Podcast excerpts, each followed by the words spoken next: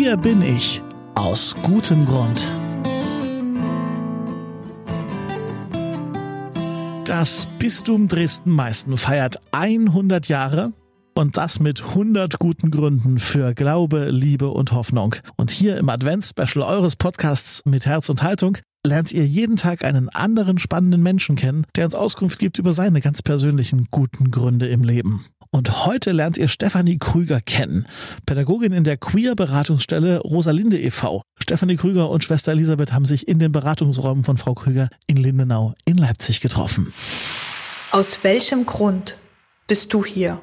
Ich bin hier, weil ich seit 2013 eine Stelle in diesem Verein habe mit der Zuständigkeit für die Bildungsarbeit die Rosalinde ist ja vor allem im Bereich der Beratung tätig. Also wenn Leute Fragen zu ihrem Coming-out haben, zu rechtlichen Sachen bei der Geschlechtsangleichung bei transgeschlechtlichen Personen beispielsweise oder auch Geflüchtete Unterstützung brauchen im Asylprozess und dort ihre sexuelle Orientierung oder Geschlechtlichkeit geltend machen wollen, dann kommen die hierher. Das ist so der Arbeitsschwerpunkt der meisten, die hier arbeiten und in meine Zuständigkeit zusammen mit meiner Kollegin fällt der Bildungsbereich, in dem wir vor allem also ein Kernangebot haben, das sich an Schulklassen richtet. Dort qualifizieren wir junge Ehrenamtliche, die die Schulklassen besuchen, dort über Begriffe zu sexueller Orientierung und Geschlechtlichkeit ins Gespräch kommen, über Vorurteile sprechen, über Diskriminierung und am Ende ihre Coming-out-Geschichte erzählen. Und über die Coming-out-Geschichte sollen Vorurteile abgebaut werden, soll Empathie hergestellt werden und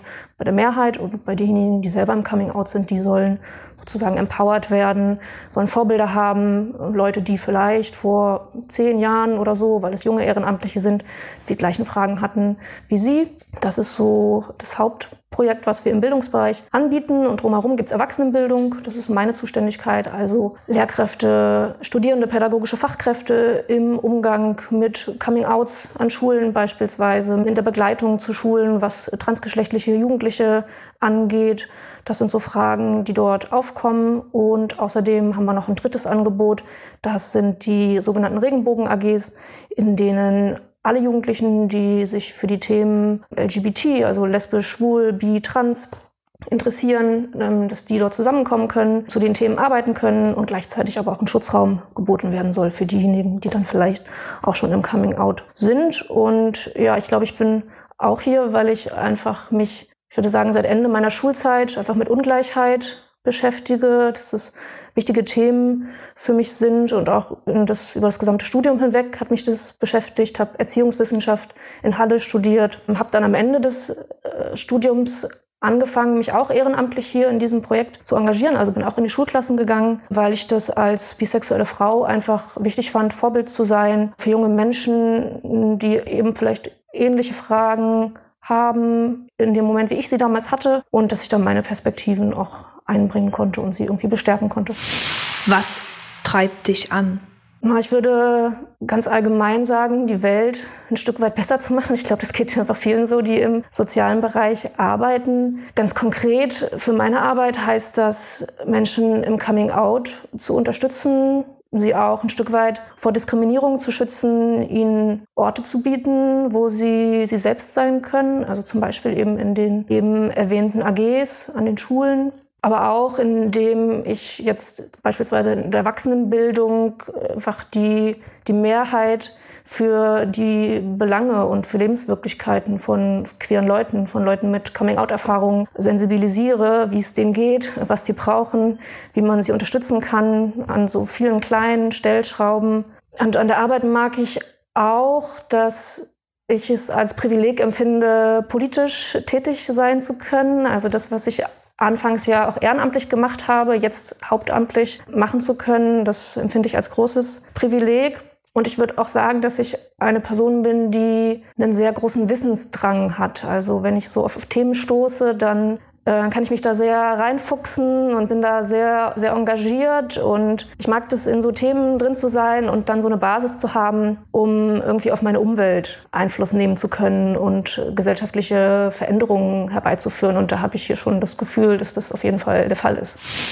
Wenn es schwierig wird, was trägt dich? Ich würde sagen, also dieser Veränderungswille gegenüber gesellschaftlichen Ungerechtigkeiten ist erstmal so eine große Motivation, weil ich es manchmal einfach auch schwer ertragen kann, dass es so ist. Das muss man dann irgendwie aushalten und gerade auch wenn man in dem Feld arbeitet, aber dass ich da einfach sehr, sehr motiviert bin und auch zu sehen, dass sich über die Zeit schon, schon vieles geändert hat.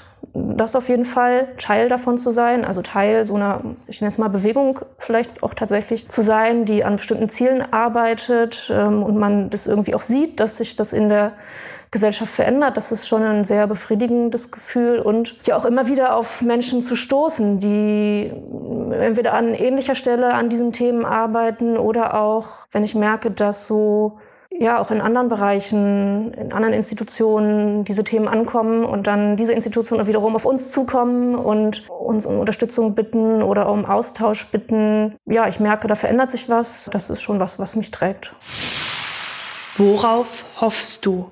Ich hoffe auf ein ja, Zusammenleben oder vielleicht ein bisschen größer auf eine Gesellschaft, in der unsere Arbeit irgendwann nicht mehr benötigt wird. Ich glaube, das ist auch so ein Klassiker von vielen, die in so einem Bereich arbeiten. Und bis dahin wäre eine kontinuierliche Finanzierung unserer Arbeit sehr wünschenswert. Das ist ja leider alles andere als selbstverständlich. Und gerade Sachsen, da gehen ja gerade einige Diskussionen los, äh, was Kürzungen im sozialen Bereich äh, angeht, jetzt pandemiebedingt vor allem, die das Ende unserer Arbeit bedeuten könnten oder zumindest, dass sie nur noch stark eingeschränkt möglich wäre. Und daher hoffe ich jetzt erstmal ganz, äh, ganz kurzfristig oder mittelfristig, dass der Verein es gut durchs nächste Jahr schaffen wird.